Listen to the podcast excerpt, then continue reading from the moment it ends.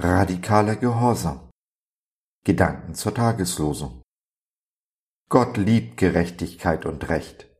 Die Erde ist voll der Güte des Herrn. Psalm 33, Vers 5. Ja, Amen. Es ist die Güte, die Gnade unseres Gottes, die uns, dich, mich und die ganze Erde am Laufen und Leben erhält. Wo wären wir ohne die Gnade unseres Gottes? Wo wärst du? Ich für meinen Teil wäre tot, gestorben vor langer Zeit. Ja, wahrscheinlich noch nicht einmal geboren worden. Denn wo ist der Krug ohne Töpfer? Wo ein Geschöpf ohne Schöpfer? Dieser Schöpfergott ist die Gerechtigkeit. Da ist kein Unrecht, kein Falsch und kein Tadel an ihm. Der gerechte Gott möchte nun, dass wir gerecht leben. Recht üben kann man aber nur, wenn man voll Güte ist, die Gnade, die man selbst empfangen hat, weitergibt. Denn Recht ohne Güte ist gnadenlos. Recht zu leben heißt im Sinne unseres Gottes, ihm zu vertrauen und zu folgen. Ihm so sehr zu vertrauen, dass ich tue, was er mir sagt, egal was es mich kostet, radikaler Gehorsam. Und Recht zu tun, das Richtige zu tun, kostet immer etwas, hat immer seinen Preis.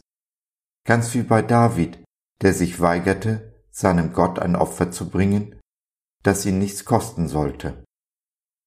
Der Preis, den wir zahlen, ist aber gleichzeitig die Saat, die wir aussehen. Und Gott lässt sich nicht spotten. Wir ernten, was wir sehen. Im Umkehrschluss säen wir nicht, ernten wir auch nicht. Ich kann mir den Mund fusselig beten, wenn ich dabei nichts aussehe, wenn ich nicht gehorsam bin, nicht bereit bin, den Preis zu bezahlen, wird nichts dabei herauskommen. Das volle Leben, das Leben zur vollen Genüge und im Überfluss, welches uns Jesus in Johannes 10, 10 versprochen hat, ererbe ich, ernte ich nur, wenn ich gehorsam bin, egal was es mich kostet. Zwei Fehler kann man beim Gehorsam machen. Zum einen, ihn auf eine günstige Gelegenheit verschieben. Tue ich das, verschiebe ich meinen Gehorsam auf den St. Nimmerleinstag, denn der vermeintlich richtige Tag wird nie kommen. Der einzig richtige Zeitpunkt auf Gott zu hören ist jetzt, hier und heute. Zum Zweiten wollen wir verstehen, warum wir das tun sollen, was wir tun sollen. Auch da können wir in Ewigkeit auf Antwort warten. Erst kommt der Gehorsamsschritt, dann das Verständnis. Aller Gehorsam Gott gegenüber ist aber kein Kadavergehorsam, sondern im Vertrauen auf Jesus gegründet. Das Vertrauen darauf, dass er gut ist, alle Zeit, uns liebt und nur das Beste für uns will.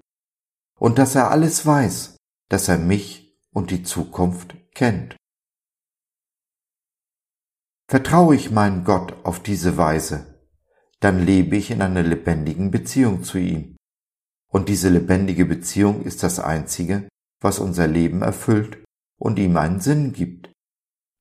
Schmeckt man diese Beziehung, kommt man von der Erkenntnis zum Verständnis man hat also Gott geschaut. Dann verliert alles andere im Vergleich dazu an Wert. Die Dinge bekommen ihren richtigen Platz. Die Prioritäten sind neu geordnet. Und aus Gehorsam wird große Freude und tiefer Friede.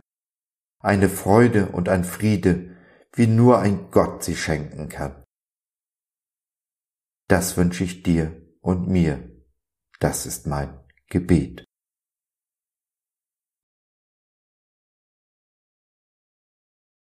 So, das war's für heute.